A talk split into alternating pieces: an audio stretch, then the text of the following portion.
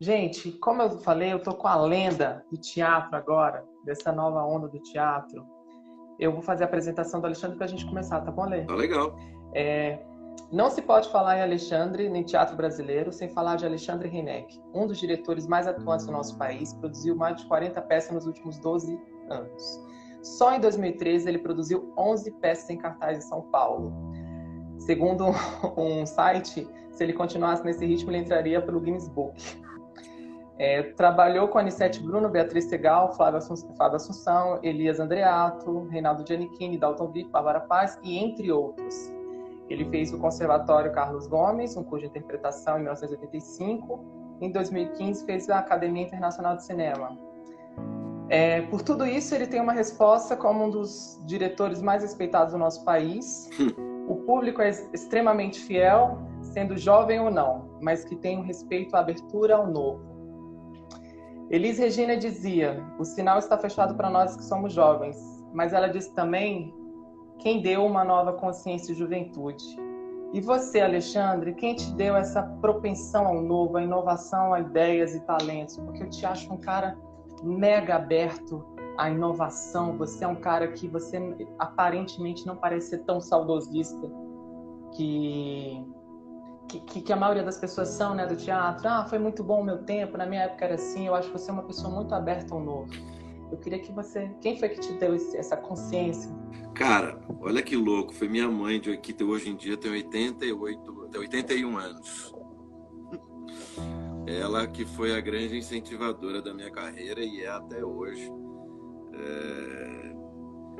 Mas eu acho que todo artista tem que ter essa coisa de ser um, um de estar tá se inovando, de estar tá se, se reinventando a todo momento, né?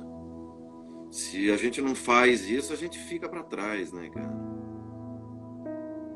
É, o Alexandre, a forma de fazer teatro está diferente, é, juntamente com os nossos autores, ou seja, a nossa língua ela mudou, né? A nossa forma de nos comunicar mudou. É, e o teatro, ele mudou tanto assim? Isso te assusta? Olha, eu não acho que o teatro tenha mudado muito, não. Eu acho que mudaram foram as pessoas do teatro. Acho que as pessoas vêm se renovando, né? Cada vez. Eu já fui um dos jovens é, iniciantes do teatro. Hoje em dia eu já sou o coroa do teatro, coroa do teatro. Mas eu acho que o negócio é a gente ficar, a gente tentar a todo momento tá inventando e re, se reinventando, né? Senão a gente fica para trás. É, eu acho que o teatro em si, ele tem hoje em dia uma, uma concorrência muito grande com televisão aberta, cinema, uh, streaming, né, vídeos on demand, redes sociais. Então, eu acho que a nossa busca é encontrar um diferencial que nos man, que mantenha o público como é que eu poderia dizer, é, fiel, né? que mantenha o público, porque a gente já vive num país muito difícil, que tem pouco interesse por cultura. Né? Os últimos governos não são dos maiores, dos mais incentivadores da cultura. A cultura é uma necessidade básica para qualquer país que queira se sentir minimamente desenvolvido. Então, assim, a gente vive não só a, com a concorrência que eu acabei de falar, mas a gente vive é, com, com a concorrência é, diante do, do, da, situação política e econômica do país. Né? Eu acho que essa, e a cultura sempre viveu e sempre só vai viver com incentivo. Não adianta neguinho falar, ah, a Lei Rouanet é mamata, que a gente vive na, mamando na, na teta do, do, governo, então não dá, pô. São pessoas que nem têm conhecimento de causa, não sabem nem o que é a Lei Rouanet para poder falar, né? A princípio, eles nem sabem o que é. É brincadeira, como, como tem. Hoje em dia, todo mundo é, tu, é tudo, né? O presidente é. É tudo. é, é, o blogueiro, né? Alexandre, mas quando você falou que as pessoas de teatro mudou, você falou, é, você, é, ou seja, eu senti que não foi um tom muito legal, mas você é temerário do que ainda está por vir, dessas grandes transformações? A gente já está fechando o ciclo de uma era que já foi muito transformadora e a gente está entrando nessa nova era. Você falou do streaming e está cada dia mais ali no nosso cotidiano. É, você é temerário sobre tudo isso que ainda está por vir? Eu tô, eu tô muito mais temerário é, pelo, pela situação, pelo presente do que pelo futuro, sabia? é, que, que vai, vão ter consequências no futuro, ser, é certo isso, mas o que me, me aflige mais é o presente. É, a cultura tem que estar tá mais é, presente na, na, na, sociedade, não está. E está cada vez mais sendo é, excluída, se, tornando supérflua, e não é, né? a, a cultura não é supérflua, né? a cultura é necessária, é, é, deveria ser obrigatória. Né? É, agora, quanto a, a, a, gente, a criadores, a inovadores, a, a pensadores do teatro, de todas as outras artes, eu acho que isso daí nunca vai deixar de ter. Eu, por exemplo, é. você vê, né, a Argentina estava numa crise muito pior que a nossa, mas a cultura continuava sendo consumida, né? Mas aqui, quando tentam é, é, é, caçar nossa cultura, você não acredita que toda vez que há essa cassação, essa, esse ensejo de poder é, abolir nossa cultura, não há um renascimento? Você não vê isso também? É, eu acho que há uma luta, não um renascimento, né? Eu acho que é uma luta, sempre uma luta para que haja continuidade, para que haja e que a, a luta muitas vezes essa luta muitas vezes acaba desenvolvendo uma criatividade muito grande, né, como foi durante a ditadura, que... para poder se libertar, né? É, mas além, além dessas mudanças de eras, a gente sabe também que teve um público que aumentou fielmente ao teatro, né? Por mais que você falou que tem, tem essa concorrência, realmente é desigual você concorrer com, com, com a programação, com as coisas televisionadas. Mas, assim, é, houve uma, um aumento muito grande. E você ganhou muito dinheiro, assim? Teve algum um trabalho, você falou assim, ganhei muito dinheiro, fiquei rico? Não, ficar rico com teatro não existe essa possibilidade. Mas teve uma época, até como quando você citou que eu fiz, tive 11 peças em cartaz num ano, é, eu ganhei bastante, mas eu gastei bastante. E hoje em dia tô ferrado bastante. mas eu, eu, assim, percebo. Eu, eu vejo que, que num, o público, na verdade, vem diminuindo. Teve um aumentozinho lá no começo no, em meados da década de 2000 até 2013 e tal, mas eu não vejo um aumento do, do, do público para teatro. Entendeu? Eu não vejo o que eu também. Isso, o que, voltando até ao temerário, é, eu não vejo uma renovação de público de teatro. Se você vai nos, nas peças convencionais, a média, a, a média da faixa a média etária da, da plateia é alta. Né? Os jovens não estão não se interessando muito mais por pelo teatro. E é aí que eu acho que está o nosso grande desafio. Como conquistar esses jovens que não são incentivados também a consumir cultura? Né? Porque cultura é uma maneira de que é uma coisa que tem que ser incentivada desde pequeno. Se não for incentivada, as pessoas não vão não vão se interessar, né? Porque não é barato, não é barato fazer. Não. Não, é, é barato. E até hoje fazer teatro no nosso país ainda é para um público A, B e C, né? Hoje é público C está um pouco mais emergente, mas assim sempre foi o teatro para a nata da sociedade, né, Alexandre? É, mas então. Aqui em São Paulo é uma outra realidade. Vamos tirar São Paulo como uma outra realidade de país, né? É, Você sabe que a gente vive muito bem em São Paulo. Sem dúvida, sem dúvida. Mas eu acho que em todos os lugares é, tem desde o teatro de graça ao caro com boa qualidade do Brasil. Claro que não numa cidadezinha pequena, e tal. Mas eu acho que em todas, em todas as cidades tem o teatro alternativo, tem os teatros alternativos, tem o teatro de rua, né? Tem o, os teatros gratuitos do SESI, os baratos do SESC, é, os incentivados pelo, pela, seja pela prefeitura, seja pelo estado, seja pelo antigamente, né? bem longínquamente pela, pela federação. Mas é, e, e eu acho que as pessoas querem sabia? Tanto que você vê os teatros do Cé, o, Teatro do SESI vive lotado, com cinco Sim. sessões por às vezes até cinco sessões por semana.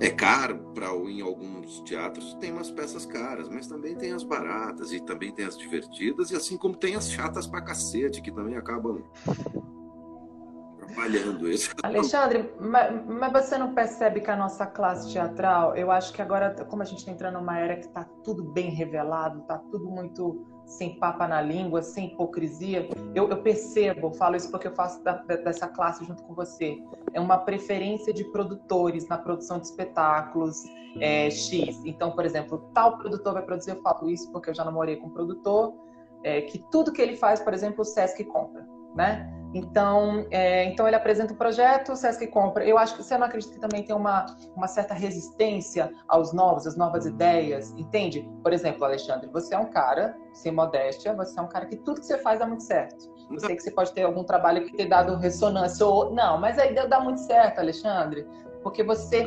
você, você é um cara que deu a cara a tapa em relação à comédia. Você é um cara que você não temeu, mesmo sendo a crítica da comédia sendo tão forte né? As pessoas não, não, não, não, não, não prestigiam a comédia, não ri tudo e tal, gozam horrores, mas não prestigiam a comédia e não dão valor. E você é um cara que deu a cara a tapa seguindo essa linha da comédia. Mas você não, você, você, por exemplo, você já teve alguma dificuldade nessa produção, mesmo com seu nome? Por exemplo, Alexandre Renek, por exemplo, a gente sabe que tudo que você faz é muito bom, né? Financeiramente, estou falando de apoio. Sempre. Olha, eu, eu dirigi 55 peças. Se eu pegar das 55 peças que eu dirigi, se tiveram cinco que foram sucesso, é muito. Que isso, Alexandre? É. Sucesso, sucesso que eu digo que dê dinheiro, que fique bastante tempo em cartaz. Para mim, sucesso é isso. Entendeu? É porque a sua régua é muito elevada, você não, não acha? Não, eu acho que é, sempre tive. E para você ter uma ideia, dessas cinco, 55 peças, é, eu tive provavelmente umas duas ou três com a Lei Rouanet. Porque as pessoas não entendem o que é Lei Rouanet, acho que nem cabe aqui a gente explicar, simplesmente é. pegar lá e, e faz. Né? É, então, eu, o que eu acho difícil é você, a gente manter uma qualidade para que o público continue vindo. Quando você diz, ah, o público de, público público de comédia ah, não, não prestigia, Uh, não, eu acho que até o público é mais prestigiador do, do, do, teatro, da comédia do que do, das outras coisas. Eu acho que a comédia é um, é um fomentador de, de plateia, é um formador de plateia. Entendeu? É, então, quando, eu, quando você fala assim, eu dei a cara a tapa, eu dei a cara a tapa porque pô, eu gosto, eu sei fazer comédia, eu entendo de eu estudei muita comédia, né? Então, assim como tem outros que estudaram teatro de pesquisa, é, os grandes autores clássicos, os contemporâneos, e eu sou um defensor da comédia, você sabe, né? Eu sou um, um apaixonado, eu acho que o humor tem que estar em tudo. Até porque, como eu sempre digo, a comédia é a tragédia alheia, né? ô, ô, Alexandre, e, e, você, eu vi você dirigindo clipe de, no audiovisual. É, a televisão nunca te seduziu? Ou só o cinema mesmo? Não, me seduz. Eu acho que tudo, toda, todos os setores da direção artística me seduzem. Eu gosto desde dirigir eventos até dirigir, gostaria muito de dirigir televisão, dirigir um longa-metragem, um clipe. Mas você é um cara muito refinado, Alexandre, fica muito perceptível pra gente. As primeiras impressões que a gente tem de você é que vê o tanto que você é exigente. Você é um leonino, nato. Você é um cara que é muito exigente consigo. Eu acredito que os projetos que você não atrelou com tanta visibilidade na televisão e você não foi de vez, porque não a, a televisão, infelizmente, é, não tem uma qualidade de programação, né? A gente tem muitas bons, tem algumas coisas, mas não tem com tanta visibilidade, né? Com tanta ressonância. É, mas você não, vê, não acha essa exigência demais? Por isso que você já foi para o cinema? Não, não. Eu acho que eu acho que dirigir televisão é, exige uma técnica e uma rapidez que só quem está lá há muito tempo. É muito difícil. Eu acompanhei uma vez o, o time é outro, né? O Pedro Vasconcelos, que é hoje em dia um grande diretor de, de novelas e dirige teatro, é um cara de teatro, é um cara de, que dirige cinema também e tal. Porra, fiquei abismado com a, o, a quantidade de trabalho e o conhecimento técnico que tem que ter para você dirigir televisão. É, eu gostaria, mas eu acho que eu não tenho mais nem idade para entrar na, na, televisão e aprender tudo aquilo que ele aprendeu nos últimos 20 anos. Ele é mais novo do que eu, ele aprendeu, ele entrou, começou acho que a ser assistente de direção com 20. Deve ter uns 40 e poucos ou 40. Ou seja, você imagina aí o que ele não aprendeu pra, e o que ele galgou, teve que galgar para chegar onde ele chegou, né? Para ser diretor geral. E o que você galgou para você ser diretor e produzir 11 espetáculos no ano, porque eu não sei como você tem uma boa gestão do seu tempo para poder dirigir tão bem assim. Eu acredito que você é tão focado na direção, eu acho que por isso que dá muito bom. É, porque você não vai para as outras Eu gosto, eu, eu comecei como ator, né, cara? E até que no ano 2000 eu fui ser diretor, assistente de direção do Paulo Altran. E ali eu vi que o meu tesão era dirigir. O meu prazer é dirigir, é estar por trás. Não é, aí eu perdi totalmente o prazer de atuar. Até porque eu também não me achava um bom ator, eu me achava bem canastrão. Novamente, bem modesto. Não, eu me achava ruim mesmo. E minha mulher também, minha ex-mulher também falava na época que eu era bem ruim. E, e, trabalhando nessa direção aí, você falou que você se encontrou como diretor. Você trabalhou com grandes artistas, né? Algumas celebridades, outros artistas, pode-se dizer. Você teve alguma dificuldade de dirigir algum deles? E se você teve, como que você precisou trabalhar esse ego? Porque uma, vai ser a, a Natália Timber uma vez falou para mim aqui no Nelos, ela falou que o mundo é feito de egos. E realmente, lidar no nosso meio, no meio dos artistas, dos vulgos celebrities, é, é, muito difícil lidar com egos, né? A generosidade. Qual, você teve muita dificuldade de lidar, de dirigir essas pessoas? Olha, cara, olha, dirigir, principalmente ator, que é uma coisa que eu gosto muito. Você, você lida, cada ator você dirige de uma maneira, mesmo que seja na mesma peça. É muito louco isso, porque você tem que cada, cada, às vezes um ator precisa que você seja mais duro com ele e o outro precisa que você seja doce. Se você for duro com o que precisa ser doce, ele não vai render. Se você for doce com o que precisa que você seja duro, ele também não vai render. Então, tem uma dificuldade no começo das relações entre ator e diretor que, que é um que é que são como é que eu poderia dizer que é você são, é como você encontrar a, a, maneira de dirigir aquele ator. E claro, claro que tem lidar com gente, né? Lidar com egos e aí eu digo quando eu falo lidar com gente, lidar com egos, eu falo em todas as profissões, porque em todas as profissões tem muito ego. Né? As pessoas falam, ah, nos artistas é muito. Eu acho que tem todas as profissões. Minha mãe é advogada. É... E ela, porra, lida com advogada, tem muito ego minha mulher é da área de medicina, também tem muito ego. Então, assim, é, eu acho que lidar com gente é muito difícil. E a gente, em todas as profissões, praticamente, você tem que lidar com gente. Né? Então, eu. É, mas, mas, eu, mas isso não se deve da sua calmaria, o Alexandre, é? porque você é um cara. Você não se deve à sua personalidade? Não. Por quê? Não, porque assim. Lidei com muitos, né? alguns diretores, não tanto quanto você, que você já lidou, que você tem muito tempo de estrada, enfim, é um cara consagrado, uma lenda viva. Só que eu olho para você, o Alexandre, eu, eu, eu, vejo, sabe o quê? Você não tem a loucura, você passa uma impressão pra gente, um homem muito centrado. Você é um homem centrado, né? Eu conheço pouquíssimas vezes pessoalmente. pouquíssimas vezes pessoalmente, Mas eu te acho, e todos os diretores outros que eu conheci, que eu trabalhei, por exemplo, meu diretor agora que eu tô com uma peça, Nelson Rodrigues, lá, Serpente, no Rio de Janeiro, ele é louco de pedra, mas eu amo ele. Mas isso não deve porque você é um homem centrado?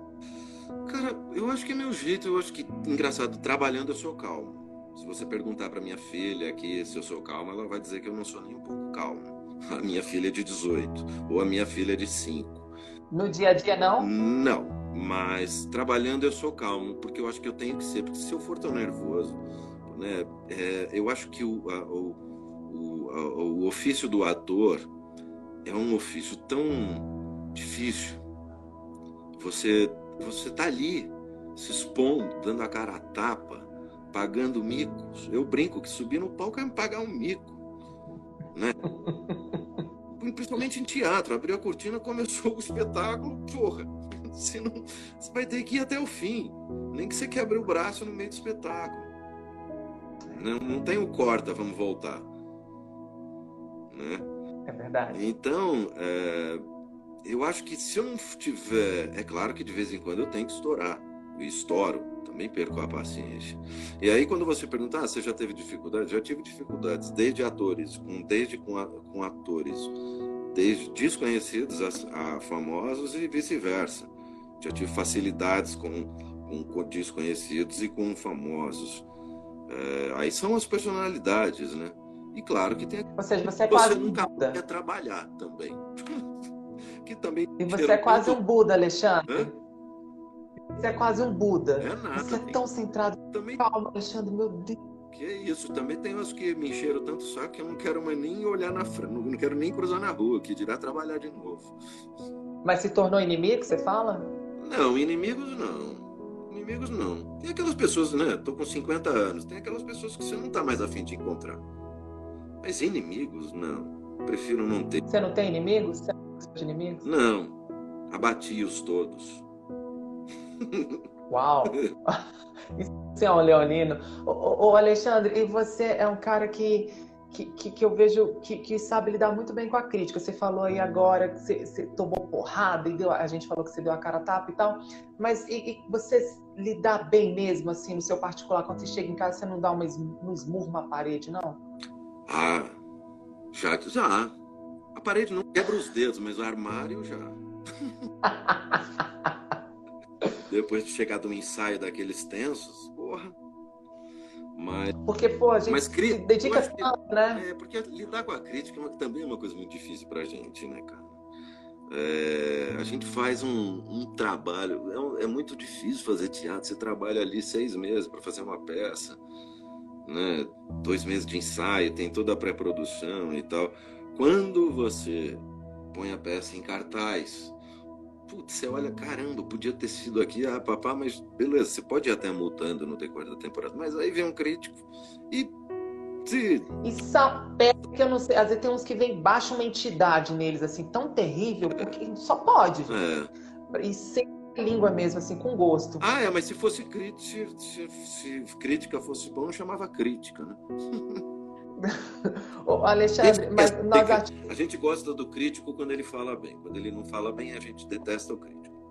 Todo mundo, em todo lugar do mundo, em todos os artistas, a gente só gosta do crítico quando fala bem.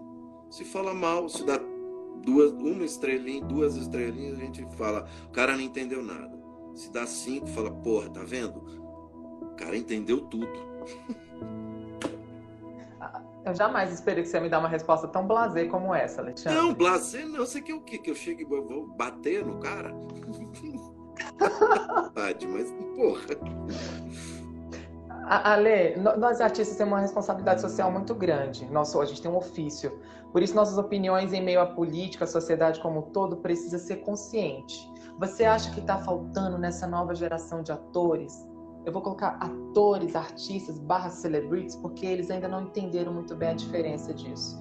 Você acha que eles estão... Tão, eles, porque eu percebo uma segregação muito grande, né? Ou você é de direita ou você é de esquerda. Eu vou citar até aqui pessoas que não é, é deselegante você citar, mas, por exemplo, eu vejo uma briga do Zé de Abreu, que eu acho um cara incrível, e ele vai lá, grita. Eu vejo a, a, a Cretina, ou a Regina Duarte, levantando e falando aquelas coisas. Eu, eu, eu não sinto uma, uma sensação, não só dos novos atores, mas dos artistas hoje em dia. É, eles não estão preocupados com o senso comum, né? E é, essa é a nossa responsabilidade. É, você, você acha que o pessoal está preparado, essa nova, essa nova geração de atores? Tendo esses exemplos aí de pessoas que a gente surpreendeu tanto? Olha, eu acho que se surpreendeu. a gente vive numa democracia, né? Então, assim, a gente pode ter o Zé de Abreu super defendendo Lula, assim como pode ter a Regina Duarte super defendendo o, o, Bolsonaro, né? Que é triste para a gente como classe, é triste. É, de, é, é, ver uma pessoa que teve a oportunidade de, de entrar no governo e de repente apaziguar uma história e fomentar a cultura dentro do governo que sempre demonizou a cultura como pessoa e depois como político é, é triste, é super triste. É, eu acho revoltante, até para não dizer pior. Né? Porém, isso é a democracia. Né? A democracia permite que, o, que as pessoas, o, o, os governos, as, as pessoas se renovam, tem, tem uma renovação de, de, de políticos na, de, de, direita e de esquerda, mudança de rumos de um, de um país. É isso ainda é melhor do que qualquer coisa. Ainda é o caminho, né? Ainda é, é, é né, era o Churchill que dizia que a democracia é o pior dos regimes, mas é o melhor. Eu não lembro direito, mas é, é, é Eu entendi o melhor do que existe. É o que é o melhor dos que existem. Eu acho que era alguma coisa assim. Então, eu acho que a democracia é isso. E, e a gente só tem um jeito de mudar pelo voto. Agora, ficar essa luta de direita extrema com de esquerda extrema, para mim, no, no, meu, no, no meu entender, é extremamente perigoso e burro. Porque estão defendendo. Que defendem aí dois extremos que não se mostraram decentes. Né? Eu acho que a esquerda é mais humana. Ela pensa mais no humano como, como ideologia mas não tem se mostrado é, pô, no, nos, nos, nos, governos passados, não só no Exato. que todos nós queríamos o um novo, só que a gente não queria o extremo novo, né?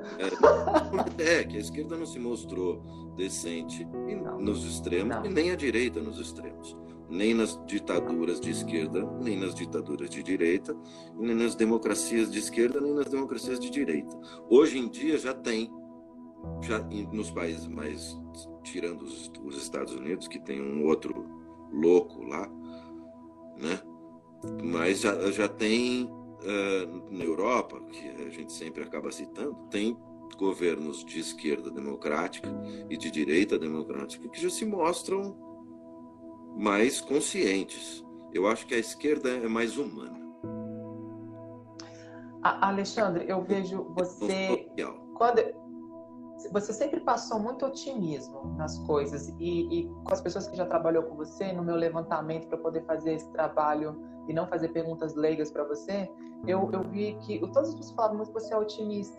E, e, hoje o seu, o seu olhar me passou uma, um, não tão otimista quanto eu esperava né? Mas é, eu queria saber, é, eu sei que a situação, o momento não é de otimismo, mas e a sua espiritualidade, a sua fé? Porque também eu acho que você é um cara, acho não, você é um cara que não se culpa. Você é um cara que está lá seguindo sempre, pleiteando o seu ofício e acreditando sempre, olhando para frente. É, como é que é essa sua fé? Você se apega a quê? Eu sigo, eu sigo a, o espiritismo. Eu frequento um, um centro espírita toda frequentava não, na pandemia, mas não toda semana. É, eu acho que, mas assim, eu não sou, é, eu sou um, um, um, sou respeitador de todas as religiões, desde que não atrapalhem as outras, né? É, minha mulher, ela é mais do, ela também é ligada a, a, ao candomblé que eu acho sensacional. Ah, eu fui batizado na Igreja Católica, que eu também acho sensacional por muitas coisas e horrível, horrível por outras. né? Eu conheço, conheço evangélicos que são pessoas maravilhosas. Eu acho que o meu avô era budista, olha que louco, meu avô alemão. Uau! Era Uau. uma cabeça sensacional. Então, assim, hoje em dia eu sou muito ligado ao espiritismo. Que eu acho que eu estava precisando de ter alguma fé em alguma precisava ter uma ligação espiritual de, Maior. de uns três anos para cá eu tenho tive pensando nisso e acabei indo pro pro espiritismo é... eu acho que quanto mais a gente pensar que Deus pode ser uma figura ou várias figuras ou um, uma energia nos faz bem entendeu? Aí quando você diz ah não você não é mais tão otimista. Não não sou mais tão otimista mesmo principalmente com o Brasil. Tenho visto infelizmente mas e com a humanidade Alexandre? acho que a gente ficou uma sociedade boba boba. É porque nós somos aculturados, né? Tem essa, essa coisa do, do judaico-cristão. É, eu acho que não sei se é aculturados ou a bobos. Eu acho que a gente ficou bobo. A gente ficou. a gente tem, uma, tem uma disputa boba política, burra, de duas, dois extremos que não são, não deveriam estar. Que não levam a se, é. se discutindo. É, a gente tem um, um pessoas pensantes que poderiam estar contribuindo mais para o país, mas de repente não tem como. Se bem que boa tem parte da sociedade, mas eu acho que assim, infelizmente a gente é sempre dominado pelo, por uma minoria que geralmente é burra.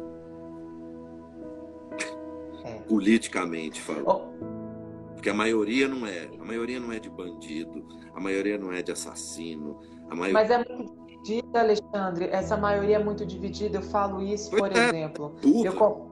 Burros. Sim.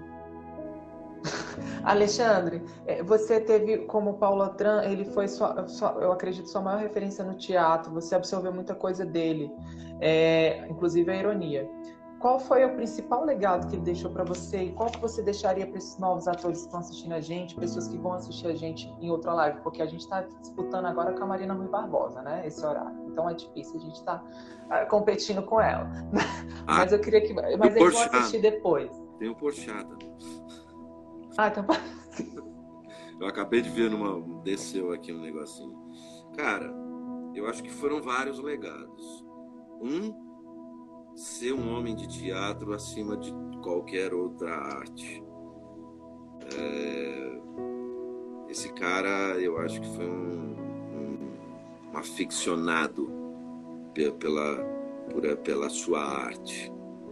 Ele assistia tudo, ele via tudo, ele via tudo, né? É, isso foi o legado que eu acho que foi artístico, mas que ele não deixou só para mim, ele deixou para todo mundo.